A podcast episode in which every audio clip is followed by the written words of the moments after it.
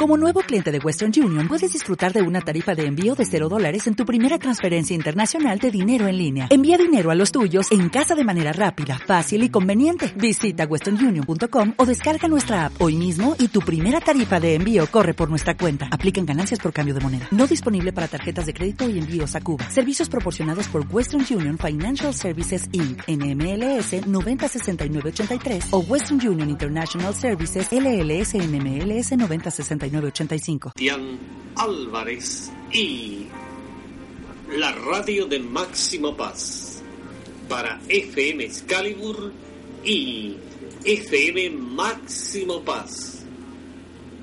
Tenemos el agrado de presentar en transmisión directa desde San Isidro, provincia de Buenos Aires, República Argentina, un programa de contenido periodístico. Tenemos el agrado de presentar. el ojo que todo lo ve la noticia. Economía, análisis, actualidad y toda la información sobre Horus. Con Cristian Álvarez por FM Máximo Paz 98.9. Horus Efectivamente, no sé si me estará sintonizando Cristian. ¿Cuándo dejo de sintonizarlo, Esculapio? Buenas tardes. Ah, buenas tardes, buenas tardes, buenos papas. Buenos papas, ¿qué hay? ¿Balcarce está cerca algo?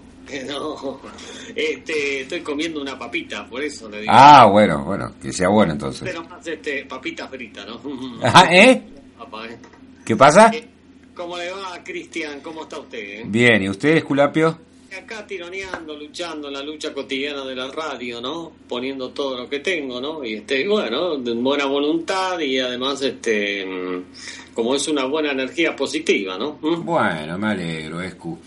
Hoy, este, no hay, no hay muchos temas, ¿no, Escu? Hoy, ¿no? Mm, más o menos, más o menos. El tema principal ya se sabe, todos los han tocado. ¿Qué puede ser el tema principal? Eh? ¿Se votó el presupuesto 2013? No, no, este, hay otro. Usted que es el mago Cacarulo, adivínela. El mago Cacarulo ahora. Este, a ver, espere, que se congelaron los precios por dos meses más. No, no, de ninguna manera, no. Otra noticia, otra. ¿eh? A ver, media sanción para el Persaltum. No, tampoco, no, no, no. Diputado aprobó el voto a los 16. No, no, este... A ver, guíeme, guíeme. De Cameron, este, eh, el principal de Inglaterra, ¿no? El primer ministro británico, sí.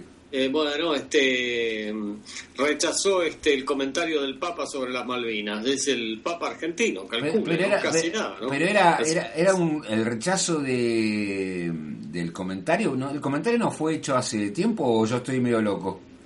No, este, el ah, comentario... ya sé cuál es el tema del día. Murió Martínez de Oz.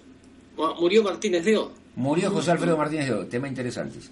No, hay unas cuantas noticias interesantes. Yo creo que la noticia más central de la semana ha sido la designación del Papa, ¿no? Ah, ¿se designó Papa? ¿Cómo? ¿Se designó Papa? Sí, sí, se designó. Ah, lo sabíamos, pero mire usted. Una novedad, ¿eh? Es una novedad. ¿Salió en algún lado? Una novedad bárbara, ¿no? ¿Eh? ¿Salieron a algún lado, Esculapio, eso? no sé. Este... Sí, vamos a hablar del Papa, ¿cómo no vamos a hablar del Papa? Vamos a hablar de, qué clase de Papa es este. Y ojalá. Bergoglio, ¿no? Bergoglio, Jorge, Mario Bergoglio, alias, alias eh, el Papa Francisco, dado que mm, va a ser Francisco I el día que haya un Francisco II, según la norma. Pero bueno, este, vamos a hablar del Papa un poquito. No sé qué clase de Papa es. Eh, eh, a ver, usted vio que esta semana se produjo un fenómeno. Todo el mundo tenía el celular de él, Papa, cuando era Bergoglio. Mm. Todo el mundo conocía a la tía de la sobrina que alguna vez lo confirmó o le dio la comunión. Es decir, todos tenían contacto con Bergoglio. Debe ser el hombre que más conocido, digamos, a nivel personal estuvo esta semana en Argentina. Todo el mundo tenía algo, pero bueno, listo. Mm. Este, ¿Usted qué opina, Esculapio? Y yo opino lo siguiente, lo más brillante de, este Jorge, que no me sale Bergoglio. Mario Bergoglio. Sí, y no me sale bien. Este, este Papa, lo más brillante fue ayer que anduvo recorriendo los pasillos del Vaticano y le salió un cardenal que había tenido unas violaciones a los menores, ¿no? Sí, señor, está acusado de encubrimiento por lo menos, sí. Denominado pedófilo. ¿no? Exacto. Tenía 250 encubrimientos, ¿no? Y lo echó del Vaticano. Yo pienso que eso es lo mejor que pudo haber hecho, ¿no? Sí, ya ma- empezó bien, ¿no? Eh, sí, Empezó- digamos, creo que la, la, la, la, la cuestión en sí fue, eh, si mal no recuerdo, eh, que en realidad se apartó de, de un obispo que protegía a pederastas eh, y más o menos como que el hombre fue, hizo una inclinación de cabeza y después siguió su camino, digamos. Eh, ahora, si después le dijeron, no, este no aparezca al lado mío, sería por lo menos políticamente razonable. Ahora, le hago una pregunta, Esculapio. Sí, adelante. Porque voy a enfocar el tema para ese lado. ¿Usted le parece que esta designación es eh, hecho porque es un latinoamericano? ¿Es porque es argentino? ¿O simplemente por Bergoglio tenía un gran poder personal dentro del aparato de la iglesia? Este, mm, yo pienso que fue por casualidad, ¿no? Casualidad. Vamos, a- vamos a probar este un, un americano, ¿no? Mm, ¿Qué le parece? ¿Mm? Y mire, ahora salió algunas, este, algunas cositas de cómo fue la, la votación. Nunca se va a saber porque está encerrado en el mayor de los secretos. Pero parece ser que tuvo un alto porcentaje de votos, muy, este, ¿cómo le diría? Aprobado por la curia norteamericana que tenía 11 votos, de hecho. Y que ya en la primera votación del día lunes no se notaban los dos candidatos grandes, que era Scherer, el brasileño, y Scola, el italiano, una actitud así de, eh, de que estos dos que eran candidatos previos, por lo menos en las apuestas, en el periodismo, no tenían lo suficiente como para ser papa. Y apareció por ahí perdido el tema del, de Bergoglio, que había salido segundo, según dicen los rumores, eh, cuando fue Ratzinger, el anterior papa, el votado. Y parece ser que ya en la segunda votación ya hubo una historia así como más definida a votar a Bergoglio, que terminó convenciéndose a los europeos. Y dicen que el gran cultor de esto fue el obispo de New York, de New, ah, New York se dice. New York. New York. Con lo cual este es todo un tema, ¿no? Y también... Claro, todo- ¿Sí?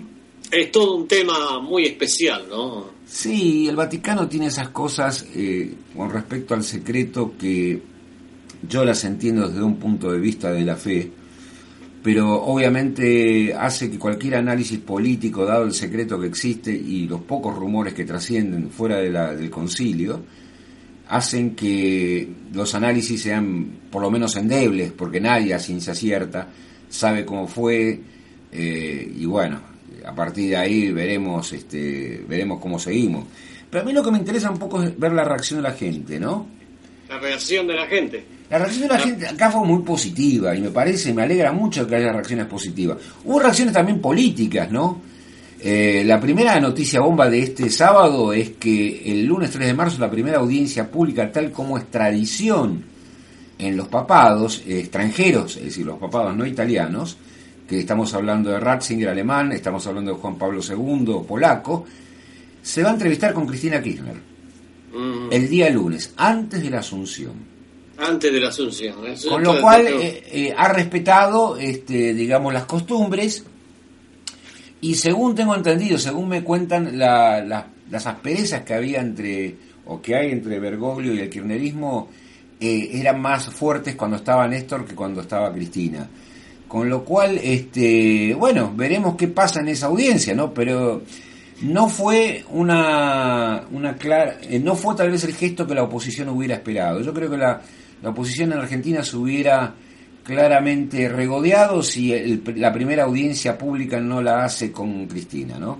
Porque se tomó como eso, en tanto la muerte con el Chávez la semana pasada, que hicimos referencia en el Lorus pasado, como la asunción de Bergoglio, la oposición lo quiso tomar para sí. De hecho, eh, uno de los referentes mayores opositores que era que es Mauricio Macri tuvo que salir a, a reflotar un poco a Gabriela Michetti quien era una mujer que había sido relegada dentro de la interna del PRO con respecto a Rodríguez Larreta para obtener la, sucesión de Macri en la ciudad de Buenos Aires. Y ahora que Michetti dijo abiertamente que se confiesa con Bergoglio, bueno, volvió a aparecer en la escena política. Como, como le decía Esculapio, muchos aristas esto del papado, Vamos a ir analizándolo de a poquito y con sumo cuidado que, como le decía, puede dar un análisis político en base a no mucha información y a muchas especulaciones, ¿no? ¿Le parece vamos a algún tema musical como para... Vamos de a un tema musical, sí, cómo no, pero Dígame. es muy interesante que un papa argentino por primera vez en la historia del mundo, ¿no? Sí, Sea papa argentino, ¿no? Mm. Es interesante que el Papa sea argentino. Además, yo creo que sería más interesante que eh, haga las reformas que inclusive desde este programa tanto usted como yo venimos pidiendo, ¿no? Hoy hubo un comentario también este, con respecto a que en la primera conferencia de prensa el Papa Francisco dice que querría una iglesia pobre para los pobres, cosa que se condice claramente con el santo que dio lugar al nombre al Papa, que es San Francisco así, que es un hombre que vivió, un santo que vivió entre los pobres, inclusive entre los leprosos, en una época mucho más dura para un sacerdote que esta. Pero bueno, vamos a ir analizándolo a poquito. Eh, vamos a ir este, sacando, este, pero es indudable que ha sido una muy buena noticia para, digamos, para la República Argentina, ¿no? Por lo menos para la alegría de la gente sí. Eh, Mm, no, yo no, no no. sé, yo no sé si es tan válido esa alegría en considerarlo como que a ver, yo no creo, personalmente estoy adelantando una opinión, no creo que se lo haya votado por ser latinoamericano, no creo que se lo haya votado por ser argentino, yo creo que se lo ha votado por el poder interno que ostentaba Bergoglio dentro del Vaticano. Eh, Bergoglio era un hombre, es un hombre de infinita influencia dentro del Colegio de Cardenales. Por eso apareció como candidato. Pero bueno, también es cuestión de fe, ¿no? Este, es muy importante para mí este, la elección de un argentino, ¿no? Ahora, lógicamente, este, A ver, diga, dígame, le hago, le hago la pregunta, le hago el reportaje a usted, Julapio. sí, sí, sí. Ya que lo tengo a mano, así. Usted me dice, muy importante la elección para eh, por ser argentino. ¿Por qué? Y ¿Qué- es en qué nos favorece? importante.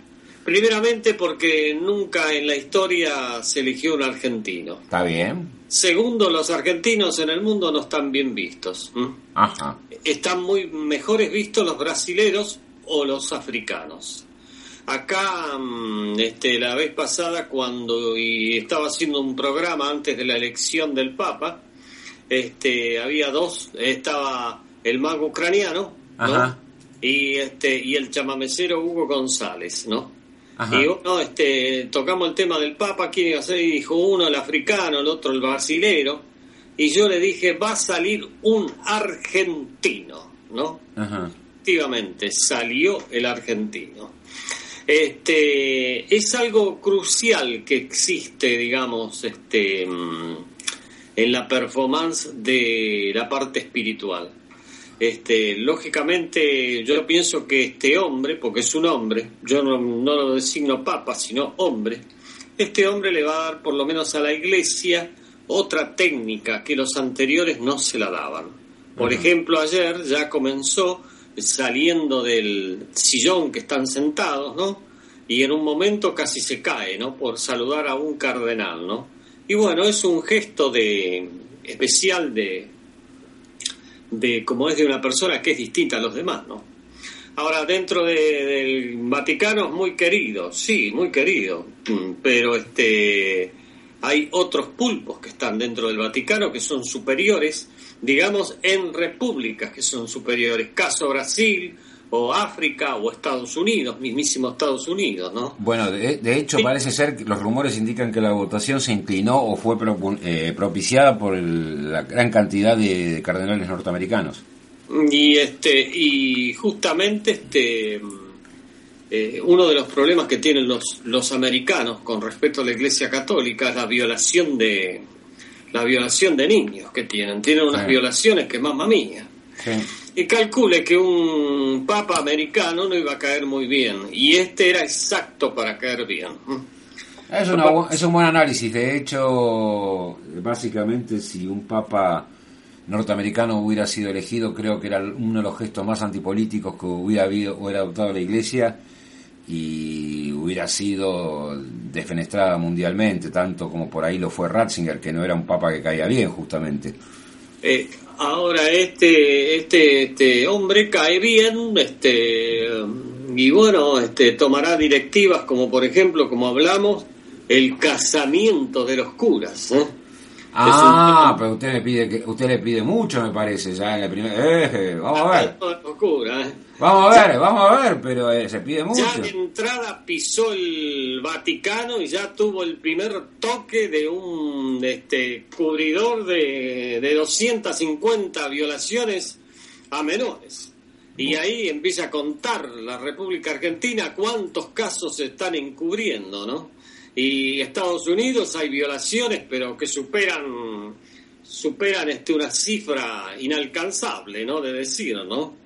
Ahora, este, ese es el gran detalle, ¿no? Mm, el gran detalle. El cura se tiene que casar, no hay vuelta que darle. Y el cura que está suavecito, yo lo comentaba en el día de ayer, hice un análisis con cura, el cura que está suavecito, la iglesia, la parroquia, este, ese cura es casado. Hay muchísimos casos de curas casados. Sí, de hecho, creo que. Y con hijos. Ostentan el título de diácono. Que lo veo, no, pero estos son curas párrocos, casados con hijos. ¿eh? Hay muchos. Yo conocí un cura en la lo que falleció, mm, que después fue este obispo, en la localidad de Lanús. Este cura era casado y en la parroquia tenía un hijo. que, eh, un hijo de él, y era casado el cura. ¿Pero estaba casado antes de tomar los hábitos? No, no, no. Eh, se casó sobre los hábitos, se casó. Este, legalmente, no, cubiertamente se casó, ¿no? Tenía un hijo y vivía con la señora. Vivía, vivía en concubinato, digamos. En concubinato, sí, ah. exactamente. Era casado. Concubinato y casamiento es la misma historia. Ahora, este, la vez pasada hablaba con una persona, mm, casualmente que está en una parroquia, y me decía, sí, dice el cura fulano de tal, no menciona por ética, este, mm, tocaba a las mujeres y lo visitaban las mujeres. Está muy bien que lo visiten las mujeres, si es un hombre, ¿eh? es un hombre predicador, un hombre que habla, que predica una fe, no es este un, un roble. Y ahí está el gran problema, el gran problema, que los curas son violadores, como dije la vez pasada, una mala palabra que no la vuelvo a repetir se le sale todo el elemento por los ojos, se le sale. ¿eh? Y, no dan más. ¿eh? Y ver a los pibes y, los pibes se convierten en, en damas. Ese es el gran drama. ¿eh? Esperemos que pueda este, este Papa solucionar uno de los grandes problemas que ya tuvo el primer toque en el Vaticano. ¿eh? Vamos a ver básicamente cómo, cómo sigue la historia. Vamos a ver, el Vaticano afronta muchas cosas. Primero creo que la gran, el gran desafío es que hace algunos años ya, casi 40, si mal no recuerdo, el Concilio Vaticano II se reunió y creó bastantes reformas que los sucesivos papas, eh, en mi opinión particular, se eh, encargaron de morigerar eh, y de algunas veces hacerse mirar para otro lado eh, yo creo que primero si bueno si pone en marcha las reformas del Concilio Vaticano II en algún momento ya ya sería algo especial e interesante. Pero bueno, vamos eh, viendo. En, una charla de ayer que estaba mirándolo casualmente por televisión, le dijo este a los a los presentes, a los cardenales, que eran todos viejos y que ah. había que dar, dar lecciones para los jóvenes, que son el futuro nosotros ya estamos, quiso decir, en el discernimiento terminados. Demos lecciones a los jóvenes que son el futuro. Es una muy buena opinión, ¿no? Sí, eh, yo creo que tanto los jóvenes, yo creo que lo primero, a ver, si no, esto no es, voy a ser este absolutamente naif e ingenuo, digamos, no debería ser política y debería haber un programa ya para proveer de fe a, a, todos aquellos quienes la profesan y quienes están retirados de la fe católica, ¿no? Vamos a ir un temita musical. Veo que suenan los teléfonos. Sí, vamos a un temita musical y enseguida seguimos. ¿eh?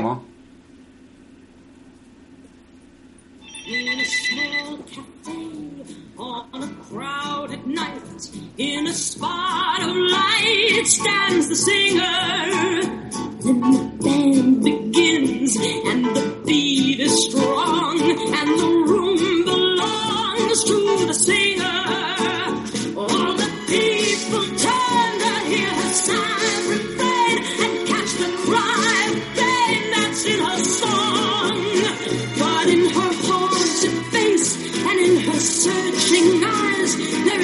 time.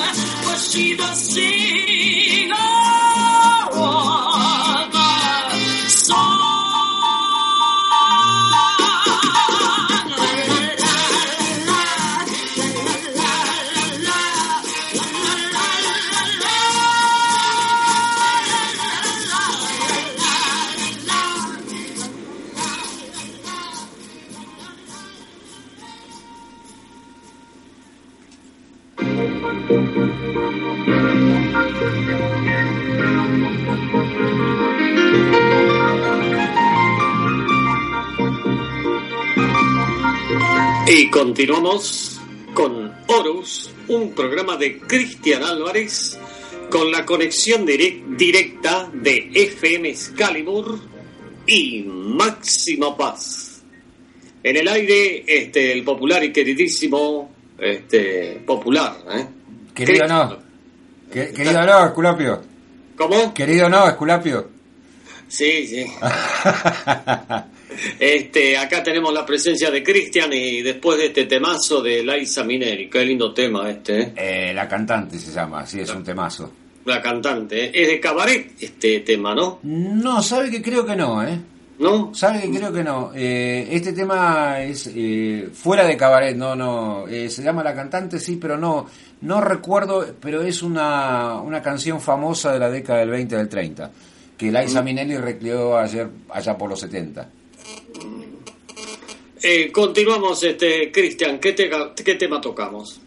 Y yo le diría que sigamos con el tema del Papa, ¿no? Porque abarcado, vamos a abarcar unos, unos minutos más, y después vamos a algo más terrenal, como es esto de que postergaron dos meses el, el aumento de precio, un poco de información política que anduvo por ahí, eh, digamos que inclusive eh, un, bueno, como dato anecdótico, hackearon la página de Tecnópolis.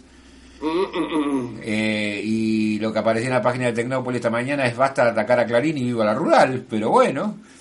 Este, eh, un poco también vamos a hablar de José Alfredo Martínez de Oz, quién es este personaje que murió y lo que económicamente representó para toda la época la dictadura. Eh, tenemos Mm, tema, pero... este, un Sí. hombre dedicado al campo, Martínez de Oz, ¿no? Y José Alfredo Martínez de Oz era un es un hombre de una familia tradicional, tal como su apellido lo indica, ¿no? Eh, básicamente fue eh, la eminencia gris económica de, de toda la primera parte de la dictadura, del 76 al 79, si mal no recuerdo. Jorge Rafael Videla. Exactamente. Mm. Eh, arrancó con Videla este, Y terminó con Videla. y terminó con Videla. Y no sé si hasta políticamente también lo terminó. Oz- Este, eh, lógicamente, usted entiende mucho de economía. mm, Este, ¿Qué opinión puede dar a, esta, a este personaje, ministro de Economía, Mm, Martínez de? Ah, murió hoy, no puedo hablar tan mal. Queda feo. Queda pero, feo. pero básicamente creó un sistema. eh, todo el mundo recordará, por la gente de nuestra edad, recordará lo que se llamaba la tablita. Con la tablita usted tenía eh, la cotización día a día a futuro, que iba a ser el dólar oficial en un mercado libre de cambios. Esto que parece una tontería, era un gran negocio y provocó un cambio cultural muy importante en la gente. Y voy a, voy a- explicar por ese lado. La tablita le decía que, póngale, no me acuerdo los valores de aquel tiempo, pero hoy el dólar valía 10 pesos. Y sabía que a fin de mes ese dólar valía 12. La inflación era mucho mayor, ¿sí? Y había tasas de interés, plazo fijo, llámese, que eran mucho mayores que la inflación. Entonces venía gente, eh, grandes empresas del exterior, vendían sus dólares a 10 pesos a principio de mes, por decir algo, ponían a plazo fijo un mes, obtenían, pónganle, 20, y compraban otra vez el dólar sabiendo que el dólar estaba a 12 a fin de mes. Entonces hacían pingües negocios porque se llevaban los dólares sin haber producido ni invertido en nada, sin haber contratado nada, se llevaban los dólares, este, más dólares de lo que habían traído. Esto creó algo que se llamó bicicleta financiera, que es un término eh, usado, utilizado mucho por, insisto, gente de nuestra edad y tal vez un poco menos, y creó una gran cultura del plazo fijo. Tanto es así que era eh, normal ver en aquella época jubilados hacer cola para incorporar un plazo fijo y tratar de conseguir uno o dos puntitos más. ¿Por qué? Porque básicamente era el único remedio que había para, eh, de alguna manera, eh, revertir el proceso inflacionario que en aquellas épocas, en aquellos años, era del 120% anual. Mm. Entonces, lo que instauró José Martínez II es un sistema donde trabajar no convenía, donde producir, eh, poner dinero para producir no convenía. Lo que convenía era traerlo, ponerlo en plazo fijo, pasarlo a dólares, volver a vender, volver a pasar un plazo fijo y volver a dólares. Esto hizo inconmensurables negocios. De hecho, eh, extrañamente, el 2 de abril del 76, eh, un poco más de una semana después del golpe, el 24 de marzo, cuando José Alfredo Martínez de Oz anuncia eh, su plan económico, anuncia el plan económico con una gran devaluación que el primer efecto que realiza es este, el, que el campo pueda liquidar todos los dólares a un precio mayor del que venía haciéndolo. Es decir, claramente el privilegio al campo. Con respecto a la industria no fue tan así, porque el dólar barato y esta bicicleta financiera, eh, diría, disminuyó la inversión extranjera. Es decir, la gente, como decía, venía, ponía plata para ponerlo en plazo fijo, no para ponerlo en fábricas. Las empresas se dedicaban, en vez de a producir productos, a, poner plazo fijo. Y estaba el gran tema de la importación, que al ser un dólar barato convenía importar a comprar los productos acá, con lo cual, eh, usted recordará, Esculapio, eh, había no chinos, había argentinos que viajaban de, a, Brasil o a, o a, donde sea, los sistemas fronterizos, y si traía tres o cuatro televisores para vender claramente, por ejemplo. Fue una época dura y fue una época de un cambio cultural muy fuerte en el argentino. Eh, creo que ahí se empezó a eliminar un poco el tema de la cultura del trabajo, de que uno hacía dinero o podía crecer en base al dinero, porque básicamente este sistema hacía que todo, eh, todo aquel que trabajara, y hablando de la gente común, no de las empresas, si tenía unos mangos eh, de ahorro, lo pusiera inmediatamente en plazo fijo para no perder frente a la inflación y ganar inclusive. Con lo cual siempre convenía, y repito, eh, poner una cueva financiera, era, fue la época en que las financieras de 2x2 se hicieron bancos, por ejemplo, e inclusive había un sistema de garantía del Banco Central que cubría los depósitos, de manera tal que si usted ponía una financiera con dos mangos y se fundía, si bien era eh, responsable jurídicamente de muchas cosas, eh, el que ponía la plata para eh, solventar los ahorros que usted hubiera incorporado era el gobierno, el Estado, la nación, todos. Es decir, no, no tengo muy buenas este, opiniones del plan económico de José Fernando Martínez de Oz. Creo que culturalmente cambió la historia de la nación. Creo que inclusive económicamente fue un desastre y que se tardó muchos años en tratar de salir de ese sistema. Que inclusive hoy creo que se mira con añoranza de alguna manera en algunos sectores, ¿no? Pero bueno, falleció el hombre, tiene su epitafio y bueno, ya forma parte de una historia. En una palabra, no era un gran experimentado, ¿no? Y no de- era un gran de- experimentado, era un, digamos, este, eh, un mago cacarulo era. Y yo le diría que depende de- del punto de vista que lo vea, porque de alguna manera a mucha gente favoreció. A mucha gente favoreció. Eh, diría que a la mayoría de la clase eh, no pudiente no favoreció. Este, y al país tampoco lo favoreció. No, de hecho se endeudó para mantener ese dólar porque uno de los grandes problemas era, bueno, supuestamente cuando termina el gobierno de Isabel Martínez de Perón, la, la deuda externa era de 5 mil millones de dólares. Pero en el marco del intento de golpe de Estado, ya desde la época del Rodrigazo, eh, había habido una gran eh, fuga de, de capitales, de dólares, de reservas, y el endeudamiento de 5 mil millones de dólares cuando terminó su gestión Martínez II, si mal no recuerdo, fue de 50 mil millones de dólares. 50 mil, ¿no? 10 veces más. Aumentó 10 veces más. Puedo, puedo estar agarrándole la cifra, pero estoy acordándome de memoria. A pesar, a pesar del régimen autoritario que todos tenían que trabajar, porque el que robaba lo, lo volaban. Eran épocas que el que, el mm, que estaba robando directamente lo metían en una comisaría y ahí en la comisaría lo volaban. Sí, yo Y diría, petito para la vieja. yo diría que no todos los que robaban metían en la comisaría, porque había varios que robaban y no estaban presos. Y diría que algunos que estaban presos este, ni siquiera habían hecho nada. Pero bueno, esas son las cosas que tuvo la dictadura, ¿no? Pero los que robaban este, estaban dentro del poder de la dictadura. Por eso le digo que hay algunos que robaban y no daban, no, Pobrecitos que robaban adentro y los arriba pero a los del poder no.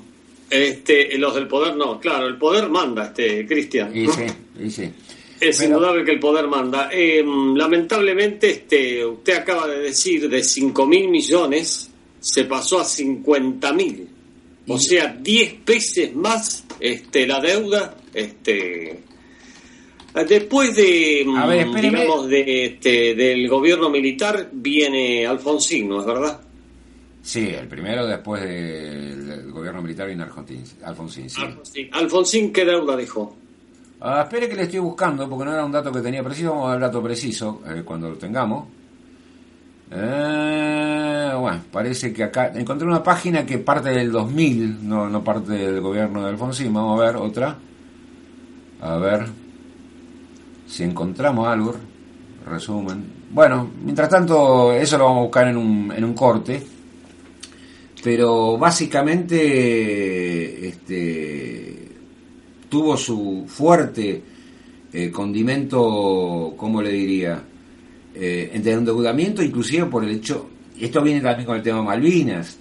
El tema Malvinas eh, en algún momento eh, se reequipó al ejército y especialmente a la Marina Argentina en base a deuda externa. Eh, sí, se endeudaron y se endeudaron mal y base para, para, para armarse o para sostener este plan económico que no, no tenía nada, ¿no? Ahora, este, eh, la guerra de las Malvinas fue una terrible pérdida para la República Argentina. Toda guerra tiene ese tema, ¿no es cierto? Una pérdida terrible, más perdiéndola todavía como la perdieron. No, ¿no? aunque se gane, usted acuérdese que eh, creo que era un banquero de la antigüedad, de la época napoleónica, que se llamaba Rothschild, que Rothschild decía que mientras haya sangre en las calles había dinero en caja o algo similar. Y esto era producto de que Rothschild, por ejemplo, bancaba a Napoleón como a los ingleses. A- Eh, Ahora, este, también este, los militares también quisieron pelear con Chile también en su oportunidad cuando intervino el Papa de mediador, ¿no? O sea que eh, ahí, si no era por el Papa mediador, este, había otra guerra más, ¿no? Por el canal de Bigle. Por el canal de Beagle. Tenía, eh, yo creo que había un antagonismo militar en aquel entonces, que fue en el año 78, que vino el cardenal Zamoré, que hoy en historia respect- eh, retrospectiva se dice, eh, básicamente dicen que fue el propio gobierno de los Estados Unidos que empujó al Vaticano en su momento a intervenir para tratar de, de cortar la deuda, ¿no? De cortar, perdón, la guerra pero de aquella del 78 hay varias imágenes para recordar. Por ejemplo, que el tercer cuerpo de ejército en Córdoba, que lo manejaba el general Luciano Benjamín Menéndez, eh, había pintado un tanque blanco porque dijo que iba a entrar en tres meses en Santiago como San Martín con el caballo blanco y con el tanque blanco. Es decir, hubo muchas cosas eh, para contar de esa época, como habrá muchas para contar la de esta o de anteriores épocas, ¿no? Este, detalles este, muy especiales de tiempos pasados, ¿no? Que muchas veces conviene recordarlos para no volver a esos tiempos, ¿no? Y convendría, pero... Actualmente, como está la sociedad política, ustedes se cuenta de que mm, este qué político hay que reemplace a la presidenta, ¿no? Es un tema filodramático, ¿no? Es, un es más que un tema filodramático, Esculapio, ese. Y, este, y a la presidenta en este momento, la mitad de la República Argentina y algo más también que la mitad no la quieren. ¿m? Y si no la quieren a la presidenta, ¿quién eligen? ¿m?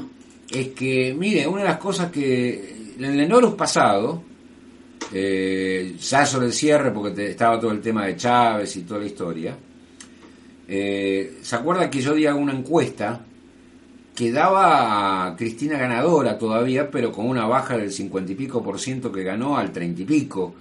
Y eso creo que básicamente tiene que ver con que la polarización del odio cuando llega a...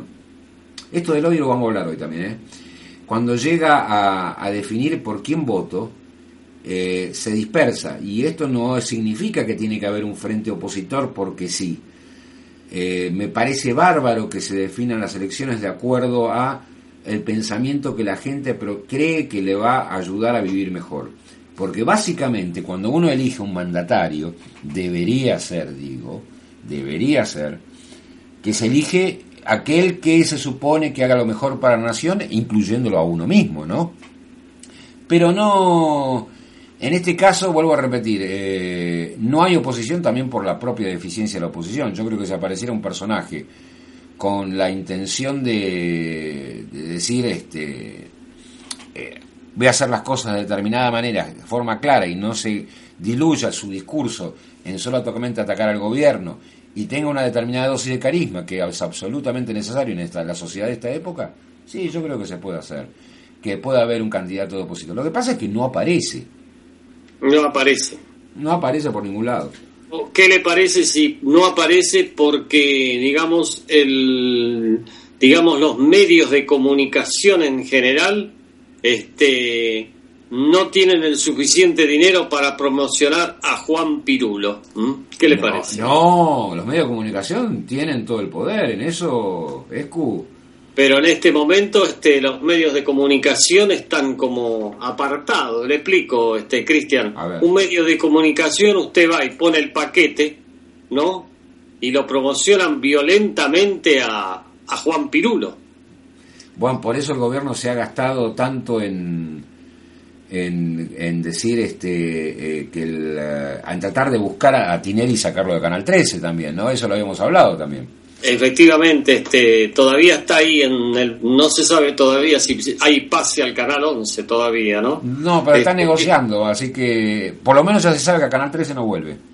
Eh, ahora es una situación, por ejemplo, ahí se puede promocionar en televisión o en determinado medio de gran de gran este alcance de audiencia, se puede promocionar a Juan Pirulo y Juan Pirulo, bueno, se convierte en un en un ídolo, ¿no? Bueno, está en nosotros aceptarlo o no también, ¿no?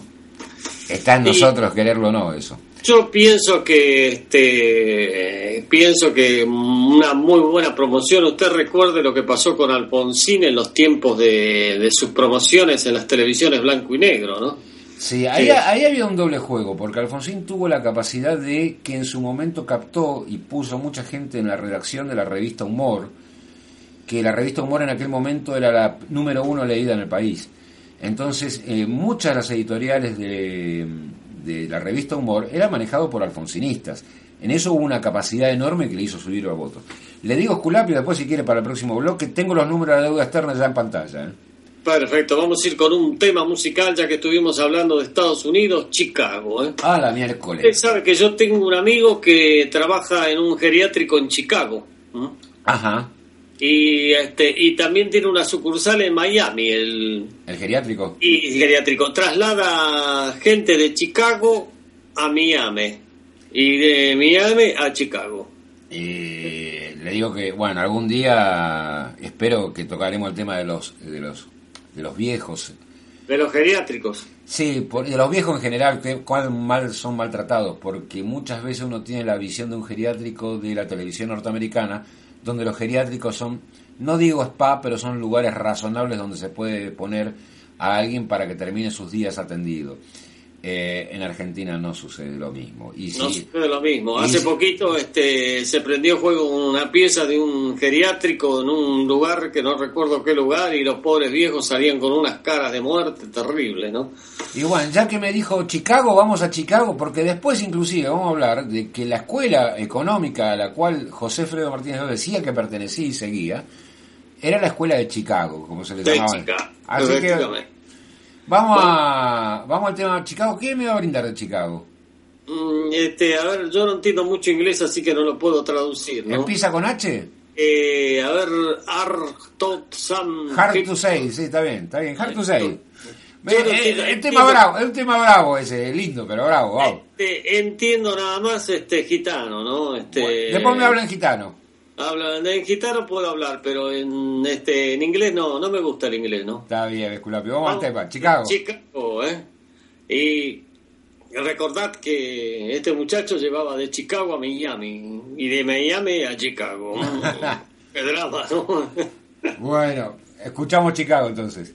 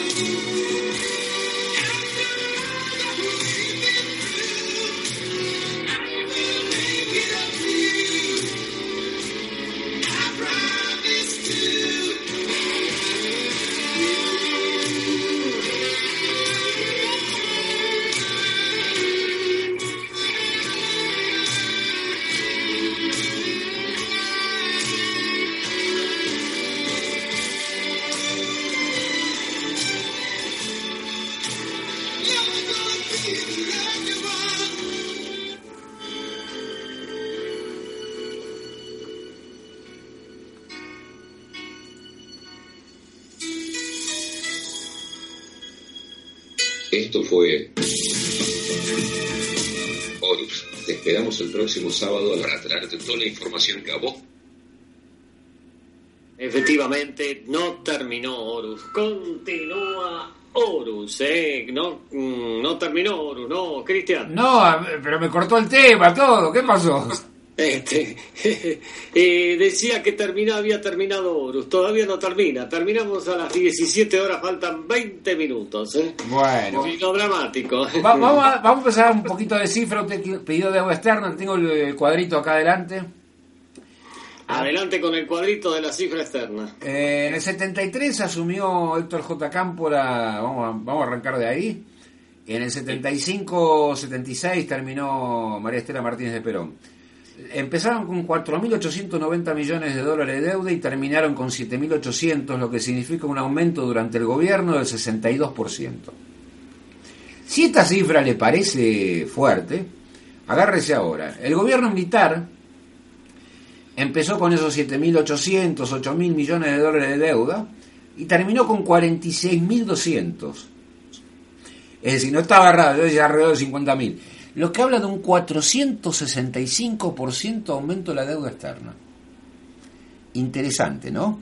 Mm, muy interesante. ¿eh? Eh, hay que recordar que en esa época estaba lo que se llamaba los petrodólares, porque hubo una gran, una- un gran auge del petróleo, había mucha, mucho dinero y eso hizo que bajaran las tasas de interés. Entonces, en su momento el gobierno, eh, y Martínez de Oz específicamente, dijo, bueno, si las tasas de interés están bajas hay que, endeudarse. Y se endeudaron muchachos. Diez veces más. Eh, Alfonsín empezó con esa cifra, 46 mil millones, y terminó con 58 mil 700. Lo que habla de un 44% de endeudamiento, nada más. Por supuesto que estamos hablando de un periodo eh, de menor tiempo, con lo cual no sabemos qué hubiera pasado después. ¿no? Eh, Alfonsín empezó el 30 de octubre del 83 y terminó su gobierno en el 89 casi. Pero bueno, y después vino Carlos Saúl I, que arrancó con esos 60 mil millones de dólares más o menos y terminó con 146 mil, lo que significa un 123% de aumento. Es decir, Menem en sus 10 años incrementó la deuda eh, casi tanto como el gobierno militar, o un poquito menos, pero bueno. De la Rúa, eh, en sus dos años que estuvo, aumentó un 22% su deuda y terminamos en 180 mil. Y el kirchnerismo, al 2009, hay una cifra que habla de esta página que dice que las cifras carecen de confiabilidad porque están en observación. Hay que tener en cuenta el canje realizado por la deuda y el pago al FMI, pero el problema es que no está claro si ese pago es de deuda pura o por cambio de letras, que es un método financiero contra reserva del central, cambiar deuda de un lado por deuda de otro. Y la pone en 191 mil millones de dólares.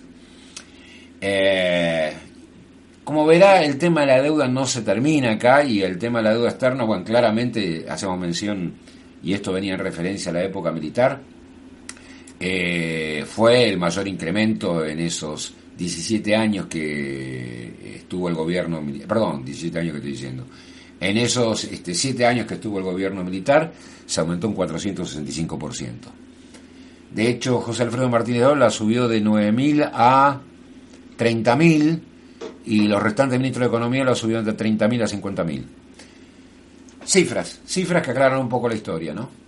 Este, en una palabra, actualmente se deben casi 200.000, ¿no? Dicen que no son confiables las cifras, eh, no sé, estoy entrando a una página que se llama Educación, pero no es eh, oficial, es de una consultora, y es el único lugar donde encontré un cuadrito de deuda, eh, y la misma página dice que básicamente estas cifras no son confiables porque no hay aclaración de los canjes de deuda que se realizaron, si son canjes de deuda externa por canje de títulos, que también forman parte de la deuda, pero en, otro, en otra instancia, eh, o si realmente se canceló deuda externa. Por eso dice que más o menos alrededor de 191 mil millones de dólares hoy por hoy existe.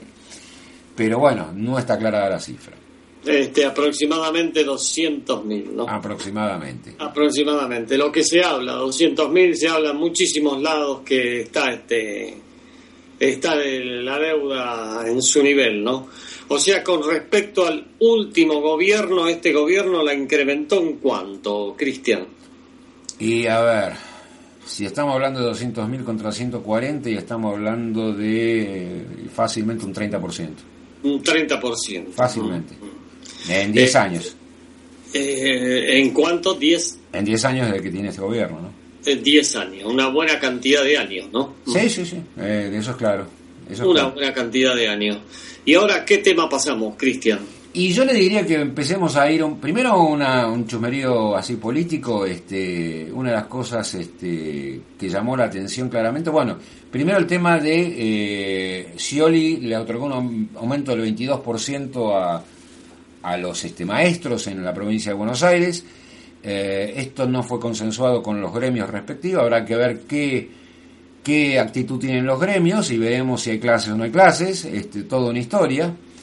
Y mientras tanto, parece ser que eh, básicamente el gobierno que le está haciendo esto a Scioli, eh, de no enviarle los fondos y decirle que, que se maneje mejor y que se patatín patatero, aprobó o garantizó un crédito al gobierno de la ciudad de Buenos Aires, vaya a hacer las cosas, por 130 millones de dólares a Mauricio Macri, eh, para construir este, zapitos y bicisendas. Interesante esto.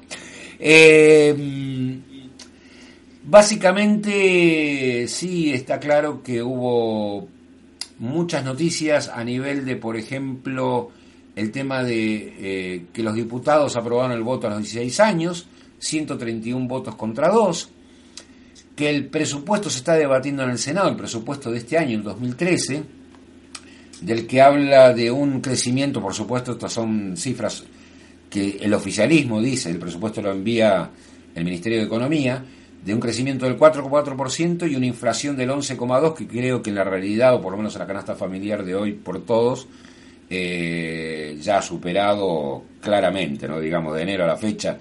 Yo creo que la gente si va al supermercado el gasto se le incrementó un poco más que este 11% que dice que es anual. Pero bueno, son cosas de este gobierno que un poco como imagen desbarata un poco las cifras del INDEC para no ser criticado, calculo yo.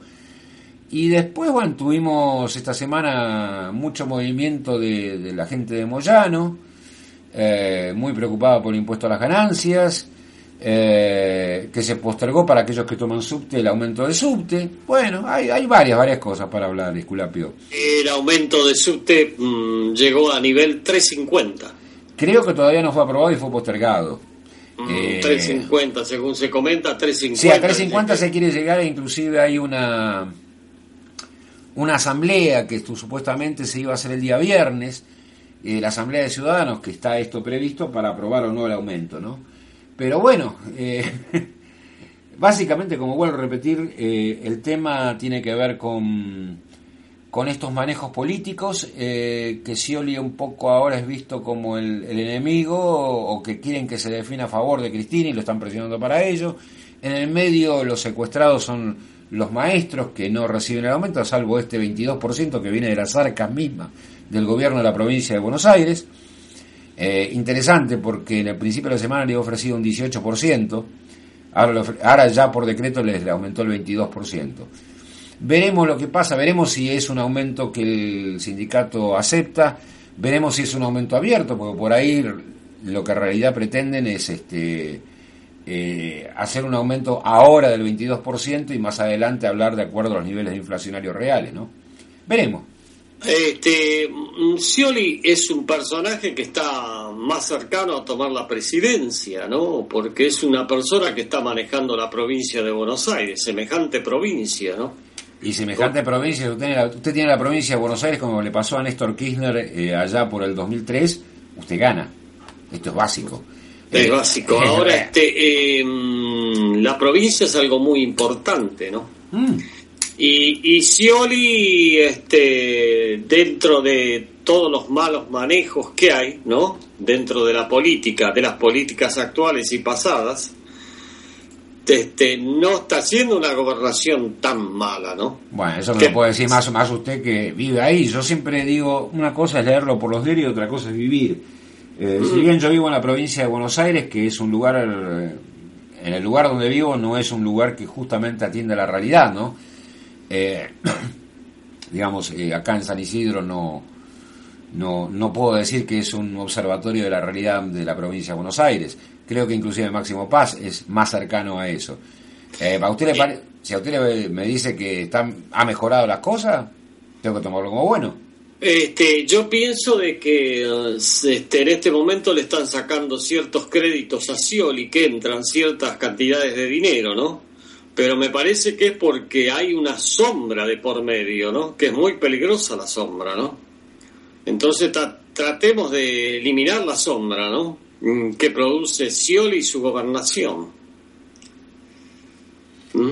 Vamos, y vamos, eh, a ver, vuelvo a repetir, eh, las circunstancias de, de, de la, de la gobernación de Scioli tiene que ver también como que en la provincia de, Buenos Aires, insisto, no se puede embromar mucho al gobernador porque es una provincia fundamental para el- todo el sistema electoral argentino.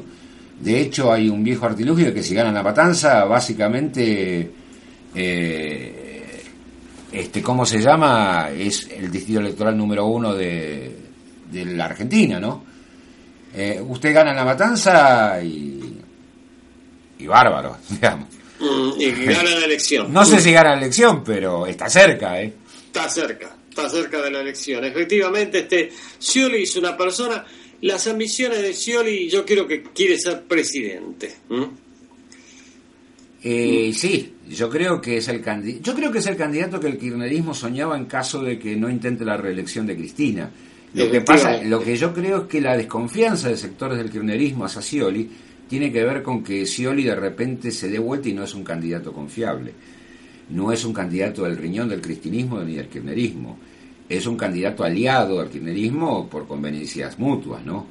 Scioli da una buena imagen, como usted está muy bien diciéndolo, y de alguna manera eh, también ayuda a la recolección de votos.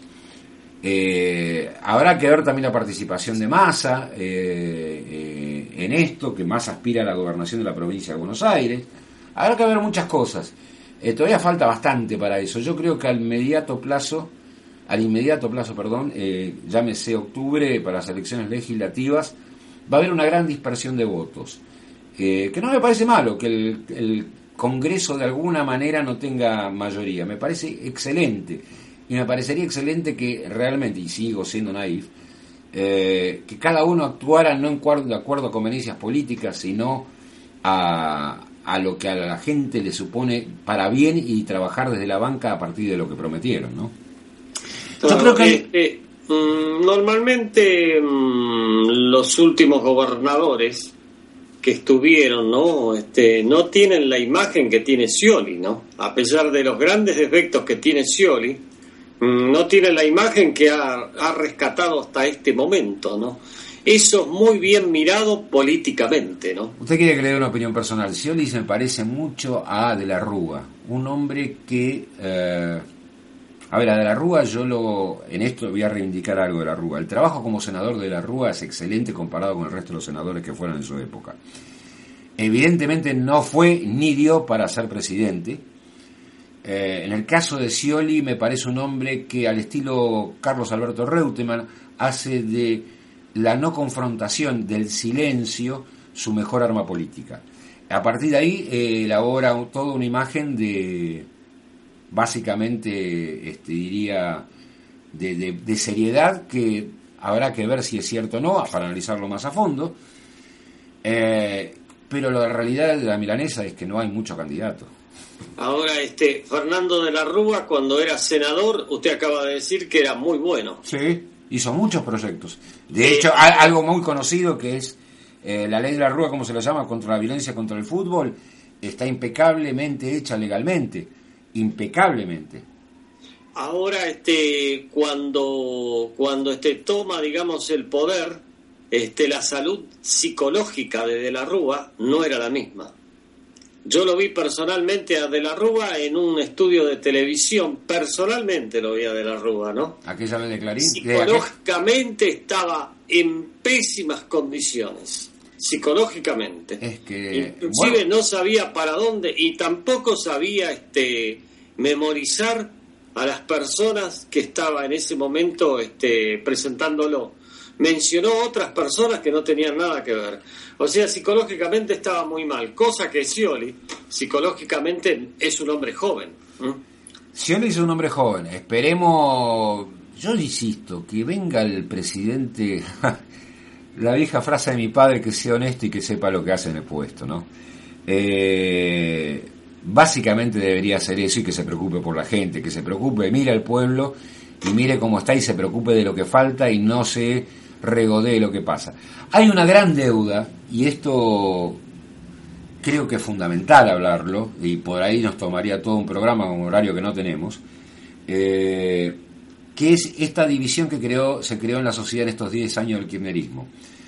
Evidentemente, como estrategia política, el kirchnerismo le ha servido eh, el método de la confrontación, lo que necesariamente no significa que sea el mejor método para la sociedad, sino es un método para obtener poder. Eh, yo creo que hay que sanar esas heridas. Eh, todos estamos, todos, todos, y, en esto también vuelvo al tema de papal, ¿no? Eh, en el mundo es muy poco el tiempo que vivimos y la mayoría de la gente pretende vivirlo de la mejor manera posible y con la mayor cantidad de momentos felices. Indudablemente nuestros gobernantes, nuestros administradores, nuestros administradores no nos proveen de esos momentos felices y además a veces la hacen más difícil todavía. La, el debate entre dos posturas me parece absolutamente válido. La guerra, el odio entre dos posturas, me parece que ese poco tiempo que vivimos sobre el orbe eh, lo estamos maltratando bastante. Una de las grandes cosas que va a tener que hacer quien gobierne este país, eh, ojalá fuera ahora y que el kirchnerismo lo utilizara a partir de ahora, hoy estoy muy naif, eh, es sanar las heridas que se provocaron en este enfrentamiento en el cual no existe la razón sino el odio. El odio, el cual no permite ni siquiera eh, la crítica inteligente de las acciones de gobierno ni de las acciones de la oposición, sino eh, no permite eh, la construcción de un mundo mejor, que debería ser la primera prioridad de cualquier administrador, llámese presidente, diputado, senador o funcionario de un gobierno, ¿no? inclusive los de la oposición. ¿Esculapio está? Estoy acá escuchándolo detenidamente y además chequeando la técnica. Este, mmm, eh, vuelvo a reiterar que cuando una persona mentalmente no está bien, referente a De la Rúa, este, sucede lo que sucedió con el Papa anterior. El Papa anterior, dentro del estado mental que no estaba bien, ni psicológicamente ni espiritualmente, renuncia, cosa que lo hizo muy bien, ¿no? Renunciar. Ajá. De la Rúa tenía que haber renunciado porque psicológicamente no estaba bien. Él necesitaba un descanso, este, un descanso de esos grandes descansos con atención médica, psicológica, para poder continuar en la presidencia, porque a De la Rúa se le había escapado todo de las manos. Bueno, Esculapio, si hablamos de todos los presidentes que se le escaparon las cosas de las manos, le digo que la lista es larga, ¿eh? La lista es larga. Sí, Esculapio. A ver, hay, hay, una, hay una vieja frase que, yo sé que le estoy dando a los radicales, pero hay una vieja frase que se refiere al diario Irigoyen como esa fantasía que cualquier eh, gobernante toma de sus eh, adláteres para eh, decir que el país está bien. Hipólito Irigoyen mismo en su segunda presidencia estaba realmente enfermo y justamente le hacían un diario propio para que no hubiera las críticas de lo que pasaba en el país. Yo creo que eso tiene mucho que ver también con la eh, visión de la realidad de, que tienen los gobernantes. A veces viven en su propio mundo, que es propio del poder, adulaciones, eh, fiestas, eh, lo mejor de lo mejor, y se olvidan de que hay otra realidad. Y actúan y no comprenden muchas veces eh, cuando alguien les dice lo contrario. Y esa también tiene que ver con el análisis psicológico que usted pide. Muchas veces hay que aceptar que la otra parte se puede equivocar y que, perdón, que uno se puede equivocar y que la otra parte puede tener razón. Yo creo que en eso estaría bien, estaría piola, como dicen los chicos, que hubiera gobiernos de diálogos permanente y de consulta permanente, no para que sea un gobierno eh, colegiado con la oposición, nada por el estilo, pero por lo menos que se escuche, ¿no? Para saber y decir, no, esto no me sirve, esto me sirve. No siempre la verdad está de un solo lado, de hecho nunca está de un solo lado el caso de, por ejemplo, de Hipólito Yrigoyen. Hipólito Yrigoyen se comentaba que viajaba en subterráneo. Ajá. Eh, eh, que viajaba con la gente, viajaba. Viajaba en colectivo y estaba infiltrado entre la gente. O sea que si un presidente se infiltra entre la gente, se va a dar cuenta cuál es la situación, ¿no? Actual. Acá yo me doy cuenta de la situación actual y hago un cierto análisis eh, digamos, con, con, digamos, personas que están en contra siempre de todo, pero no se dan cuenta estas personas que están en contra de todo, que el argentino siempre estuvo mal, malísimamente mal. Y, y las mejoras del argentino son pequeñeces, nunca van a ser grandes, sino pequeñas. Eh, Esculapio, vuelvo a, Es la gran diferencia. Vuelvo al primer tema del día, la elección del Papa y esto de que el Papa, por ser argentino, ganamos todos. Eh, la realidad de la milanesa para mí no es así, como lo dije. Eh, la elección del Papa fue por el poder que tenía Bergoglio interno dentro del Vaticano, pero evidentemente despertó una alegría que evidentemente está reprimida en el pueblo argentino. Eh, y está reprimida por este tema de, de- oponerse a todo o de hacer las cosas como yo creo porque es la única verdad. Eh, no existe una única verdad, existen diferentes tipos de verdades. Eso tenemos que entenderlo nosotros, los gobernantes, quien existe. Cada uno tiene su porción de verdad y nadie tiene el 100% del escenario completo. Por eso hay que saber escuchar al otro que opina distinto. Y si el otro que opina distinto está equivocado, no seguirlo, seguir lo que uno pretende o lo uno que cree que es correcto. Pero básicamente no se puede estar pensando que uno es dueño de la verdad porque inclusive la lógica indica que sí. La lógica indica que uno puede actuar en base a sus conocimientos, a su experiencia, a lo mejor que puede hacer, a lo que adquirió como cultura, pero que tiene que aprender justamente cada vez que uno aprende, se entera de lo que le falta aprender, a escuchar al otro. Y puede decir, no lo creo, no estoy de acuerdo, no lo utilizo. O puede decir, che, es piola, lo sirve, y lo meto a trabajar conmigo. Eso sería un gobierno que generalmente, una administración eh, que gobierne para la gente.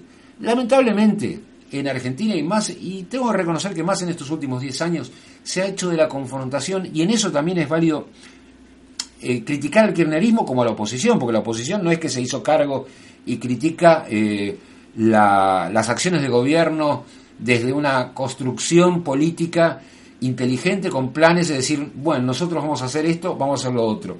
No, se critica a partir del odio y la bronca. Vuelvo a repetir, Macri tuvo que decirle a, a Michetti que poco menos que la había desalojado, bueno, venite de vuelta, ¿por qué? Porque Michetti la confesaba a Bergoglio. Eh, Es de locos. Está locos. Está- es de locos, pero vuelvo, vuelvo a repetirlo. Eh, más allá de las eh, eh, cosas buenas o malas que tenga Michetti, no puede ser el método de evaluación política de un país. Como tampoco puede ser el método de evaluación política eh, hablar de la década del 76, como se ha hablado, por ejemplo, en contra del Papa, que inclusive una conferencia de prensa ayer del Vaticano, en donde, inclusive página 12, en un artículo editorial, medio se pone la cucarda, como se dice, de, de decir, fuimos atacados, fuimos atacados por el Vaticano, eh, porque en el 76 la, ciudad, la sociedad estaba descontrolada, no se podía hacer mucho, y en esto no estoy avalando si desde la posición de la iglesia se podía hacer mucho o no. Eh, seguramente a cualquier sacerdote se le puede criticar que haya sido, eh, ¿cómo diría?, eh, cómplice de algunas aberraciones. Pero muchas veces, y esto es válido inclusive para algunos militares retirados, y hay historias en, en la década del 70 que lo avalan, no pudieron hacer nada ante el descontrol que existía en esta sociedad. Entonces, juzgar todo lo del 76, que únicamente los valientes o están muertos o fueron perseguidos, y que el resto de la sociedad fue cómplice, es un tema de largo debate. Efectivamente, y se nos va terminando el tiempo, Cristian, ¿eh? Sí. Lamentablemente es así, ¿no? Vuelvo a reiterar, el argentino siempre critica, ¿m? No hace el elemento constructivo, o sea, sino trata de destruir a través de su lengua, ¿eh? Y acá tengo algo mm, muy interesante. Dice, el Señor me dio lengua de sabios. ¿Eh? Saber hablar palabras alcanzado. ¿m? ¿Qué le parece esta frase? eh? ¿Cómo es? Repítame, perdón. Est- Esta es Isaías 50.4. Ajá. El Señor me dio lenguas de sabios para saber hablar palabras alcanzado. O sea que la lengua, vamos a hacer un discernimiento, la lengua del argentino es una lengua muy ponzoñosa. La lengua de arribados allá por el año 54, 53, cuando el país estaba re bien, iban las amas de casa a los almacenes este gobierno, estaba Perón de, de gobierno, este gobierno no va más, aumentó el azúcar 10 centavos, por decir el azúcar, decir Sí. otra cosa, ¿no? Y, este, y era así brutal. Este gobierno es una vergüenza, está en la UES, ¿te recuerda la UES? Sí, la UES, la Unión de Estudiantes Secundarios. Lugar donde Perón andaba en motocicleta hacia Ambreta. Sí, se comentaban muchas Sí. cosas de la UES, sí. Bueno, este, esto no va, el presidente paseándose en motocicleta y nosotros nos estamos matando el hambre. Eso lo, me lo grabé, eso. Córdoba, eh, Argüello, este, una señora en un almacén. El presidente en, en motocicleta y nosotros acá muertos de hambre.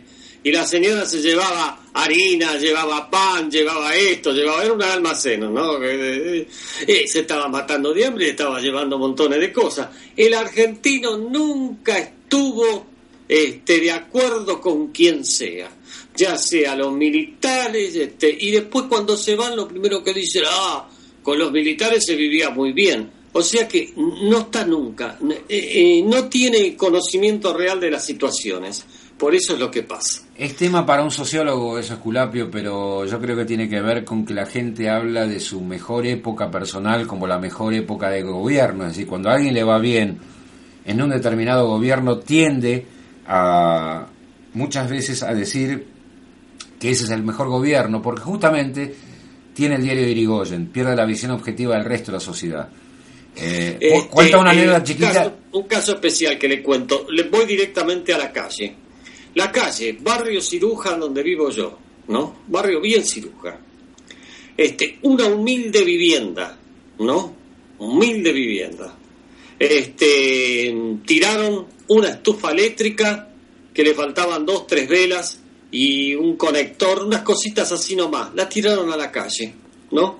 Bueno, también tiraron a la calle también este un microondas que tenía un problemita técnico, ¿no? Bueno, eso es más complicado, la estufa. O sea, ¿qué es lo que quiero decir con esto? Que en este momento el argentino no está mal. No está bien, pero no está mal. Lo que están brutalmente criticando. Ahora viene una próxima elección y bueno, usted puede elegir el candidato que le plazca pero no se ubica en el piso como tiene que ser, se ubica en otros sectores que verdaderamente no le cierran su parte mental. Bien, eh, es un tema, es un tema, le diría, tendríamos que traer un sociólogo para, para abordar realmente todo lo que pasa a la Argentina y al argentino con esto, ¿no? Yo le estoy hablando de barrio ciruja, estufas tiradas. Yo el otro día recuperé de la calle, habían tirado una estufa eléctrica nueva, Ajá. nue- en un barrio recontra ciruja. Le habían arrancado el cable porque seguramente el cable lo usaban para otra cosa, pero la estufa tenía un pequeño detalle, pequeñísimo detalle. Una estufa que vale 150 pesos, la tiraron a la calle, una familia humilde, pobre, re pobre. ¿Qué le parece, Cristian? ¿Está mal el argentino? ¿Mm? El argentino está mal, eh, yo creo que gran parte del mundo está mal. eh, no conozco realmente alguien, alguna nación que pueda decir que está feliz. Puede estar aceptablemente cómodo, que es una diferencia bastante grande, y no percibir las eh, perturbaciones que a veces esta sociedad misma entrega. Yo creo que estamos muy, voy a decir una palabra que no es muy, muy intelectualmente hablando muy apropiada, pero estamos muy locos eh, en esta sociedad en que vivimos y a veces, así como esa vieja metáfora del árbol cubre el bosque, eh, a nivel social y a nivel de la gente, eh, dejamos que el árbol crezca cada vez más para no ver el bosque. Y a veces, porque no nos gusta determinadas circunstancias, hay eh, cosas que de repente hacen que ese árbol crezca. Yo creo que tenemos que tener eh, la sabiduría, por lo menos, de convivir en paz, en armonía y en debate para buscar las mejores soluciones posibles, por lo menos para la mayoría, porque no se puede contentar a todos. En el resto del mundo podrá haber países que estén tranquilamente cómodos, con un bienestar económico aceptable, no sé si felices, eh, inclusive Suecia, de quien tengo un primo allá hace más de 30 años, me habla de que es una sociedad que el Estado le da todo, eh, fui testigo de algunas de esas cosas, y que básicamente el gran problema es el alcohol, porque para que esa sociedad, ese estado de todo, implica restricciones al crecimiento del ser humano.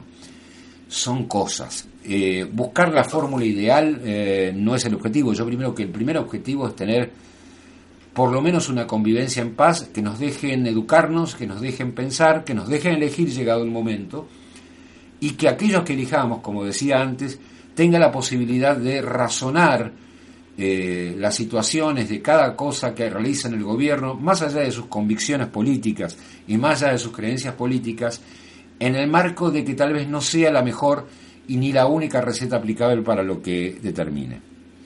Nos fuimos al demonio con el horario, Julapio. ¿eh? Exactamente, y ya nos vamos despidiendo, lo dejamos para... Tenemos, más o menos tenemos 19 mensajes de texto. A la miércoles. Como iba la conversación muy cerrada, este, lo vamos a dejar para la próxima semana. Guárdelo, alguno, alguno como para adelantarme, Esculapio, como para satisfacer el ego, digo. Este, acá un último mensaje que entró, dice, eh, me llamo Lidia de Carlos Espegasini, yo estoy de acuerdo a lo que están diciendo, que este país este, no es lo que muchas veces dice la gente, que la gente no sabe pensar. Este es el mensaje de Lidia. Hay otros mensajes más. ¿eh? Bueno, es interesante el tema que plantea Lidia. Eh, yo básicamente diría que la gente sí sabe pensar. Lo que pasa es que a veces se pierde en ese árbol que decía tapa el bosque, hasta puede ser un tinelli el árbol, eh, o puede ser un clarín el árbol, o puede ser 7-8, puede ser la cámpora un árbol. Y a veces eh, el ritmo de vida que hacemos para sobrevivir no nos permite justamente distinguir el árbol del bosque. Pero bueno, son opiniones. Efectivamente, el próximo sábado a las 16 horas volveremos este, con la programación y vamos a leer los mensajes de texto. Menos mal que me hizo acordar Esculapio hoy porque había publicitado a las 17. No, lo que pasa de que este, la conversación ha sido muy, muy especial, muy profunda, ¿no? Ah, Y bueno, niveles de sociedades muy distintas, este, y bueno, este, sociedades que no se actualizan mentalmente, ¿no? Y bueno, es una discusión muy especial, ¿no? Es una discusión para los sociólogos, le diría. Eh, bueno, yo no soy, yo soy sociólogo de la calle, ¿no? Sí. Nací en un potrero, me crié en la calle, sigo actualmente en la calle, ¿no? A pesar de que estoy acá ocho o nueve horas, sigo en la calle. Y bueno, tengo la literatura de la calle. ¿no? Y tiene la voz de la gente, y asimilando a Perón, que es la voz más hermosa que se puede llevar uno. A partir de la radio tiene la voz de la gente. Muchas gracias, este Cristian Álvarez. ¿eh? Nos vemos el sábado que viene en otra emisión más. ¿De? ¿Lo termina usted, Esculapio? Lo terminamos con el cierre, lo terminamos. Terminamos, vamos.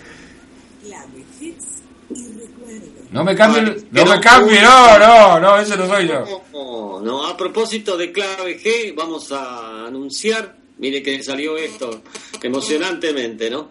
Que ayer fue el cumpleaños de, mm, de, este, de Claudia, ¿no? Ajá, Claudia Gentile, ¿eh? bien. O sea que le decimos muchas felicidades a Claudia. Un poco atrasado, pero se la decimos, ¿eh? Bueno, Esculapio. Y siempre tenemos, este, digamos, el espíritu de Claudia dentro del estudio, ¿eh?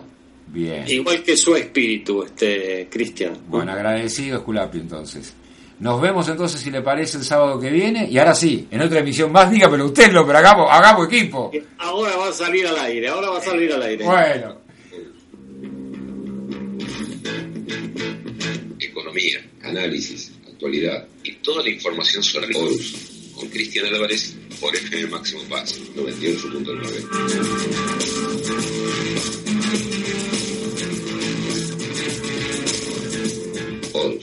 una mirada diferente. De Máximo Paz, Partido de Cañuelas, FM 98.9.